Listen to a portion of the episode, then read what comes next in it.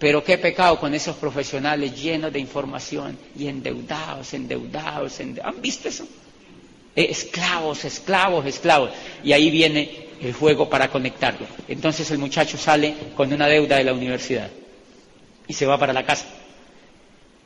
Ya soy graduado ingeniero industrial y empiezan a qué? A buscar trabajo.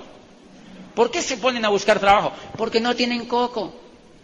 Porque no salen soñadores de las universidades. Porque salen con coco de empleados. Porque los han educado los empleados. Tú no puedes volverte empresario si te educa un empleado. Hay por ahí cualquier loco que se esfuma y monta una empresa y le va bien, pero son excepciones, como Bill Gates, por ejemplo. Son excepciones. O como ese de Facebook. Pero le tocó salirse de esa cosa. Se fue de la, universidad y entonces ese muchacho llega y consigue trabajo. Lo, lo, emplea un banco. ¿Cómo se siente ese muchacho? Orgulloso, ¿verdad? El banco le paga lo suficientemente poquito para que él no pueda salir adelante con ese sueldo eso es un sistema, señores. La gente no entiende que el juego de la economía es un sistema. Y entonces el muchacho se va a trabajar a un banco y el banco le paga lo suficientemente poquito para que... ¿Qué hace el muchacho? Como ya es un gerente de una sucursal de un banco, el muchacho ya no puede vivir. ¿Dónde? Los papás. Tiene que vivir en un apartamento que él se saque. ¿De quién es el apartamento? De un rico. ¿Sí ven? Le quedó debiendo a la universidad de un rico. Ahora sale a trabajar. ¿Dónde quién trabaja? Donde un rico.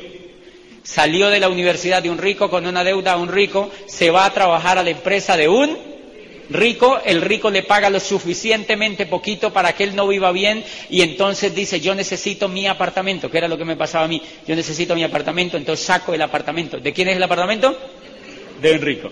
A los 27 años el muchacho tiene una novia y entonces los papás le dicen, te tienes que casar. Porque si no te casas hacia los 27 eres raro. Porque es un tema cultural. Es un tema cultural. ¿Se acuerdan que hace poco la gente se casaba a los 20, 18 años? Porque ya era raro. Ahora es que no se puede hacer el pendejo un tiempo. Pero antes la gente tenía que casarse jovencita porque la familia los presionaba. Tenían que casarse porque era un problema cultural. Y le escogían con quién casarse. ¡Ey, eso es raro! Carajo, a mí nadie me gastó nada. Y entonces, miren el problema. Entonces el muchacho a los 27 años trabaja para un banco, deuda en la universidad y ahora trabaja para un rico y se va a alquilar el apartamento de un rico. Normalmente tiene un niño, se casa y tiene un niño y entonces ahora tiene una carga y hay un rico que le surte todos los beneficios que necesita el niño, ¿verdad? Tiene que pañales, leche, no sé qué, médico, seguridad prepagada, etcétera, etcétera, coches, juguetes, todo eso se lo provee otro rico. Bien, y él va por la noche a la casa y ve televisión, que es lo único que sabe hacer la gente, ve televisión, y entonces la televisión le dice que él tiene que tener casa propia. Y entonces él dice, pero televisor, yo no tengo plata. Y entonces el televisor le dice, no te preocupes, aquí está la casita roja. La casita roja te presta la plata. La casita roja te presta la plata. Entonces el muchacho dice, oye, sí, habla con la mujer y dice, no, mi amor, la casa propia, el sueño de la casa propia. Y entonces le entregan la casa propia. ¿De quién es el proyecto? De otro rico. Y le dicen, tranquilos, Lian, se la entregamos para pagar en 30 años. No te preocupes, cuotas bajas, interés bajo, 30 años. Y me dice, no, qué país increíble. Mire, ese muchacho cuando termine de pagar esa casa ya no tiene ni próstata. Ese muchacho ya, o sea, se gastó la vida pagando una casa, entonces ya debe la casa, debía la carrera, ahora debe la casa, pero él necesita un carro.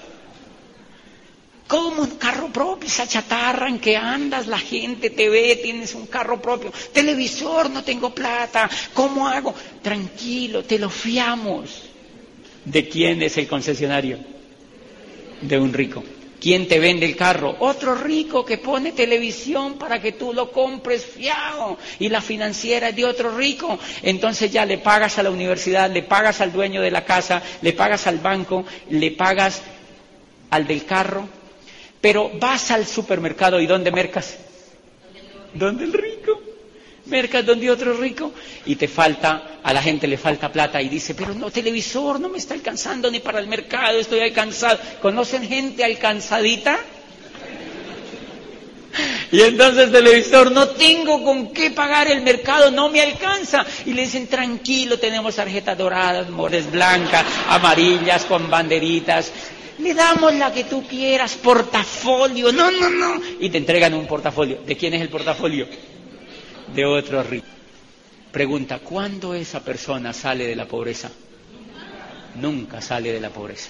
Cada vez esa persona va a ser más pobre, más pobre, más pobre. ¿Qué es lo que ignora esa persona? El juego de la economía. Lo que ignora es el juego de la economía. Pregunta, ¿dónde le enseñan? ¿Dónde le hacen crear conciencia? ¿Le hacen crear conciencia en el colegio de eso? ¿No? ¿En la universidad? No, los profesores son los más quebrados que conocemos, señores.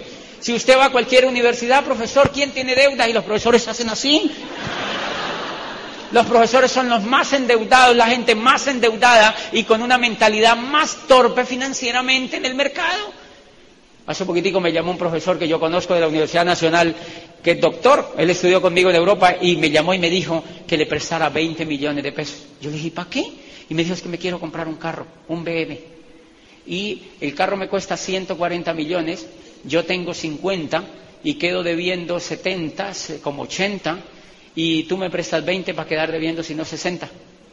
Casi lo asesino, casi lo asesino. Le pegué una insultada, profesor de una prestigiosa universidad. Sí, pilla. Ese señor no tiene coco, no tiene coco en la economía, o sea, él está trabajando, puede trabajar toda la vida, pero nunca sale de lo que dice Kiyosaki del ciclo de la rata. Señor, ¿necesita motivación?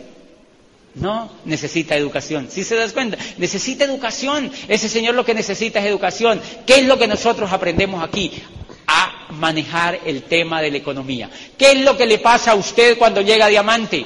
¿Qué es lo que le pasa a usted cuando llega a diamante? Si usted se educa en el negocio, usted empieza a ganar, aprende a ganar desde ahora, empieza a aprender a ganar, empieza a aprender a ganar. Y ganar es una actitud en la vida. No, está relacionado solo con el dinero, está relacionado con una actitud en la vida.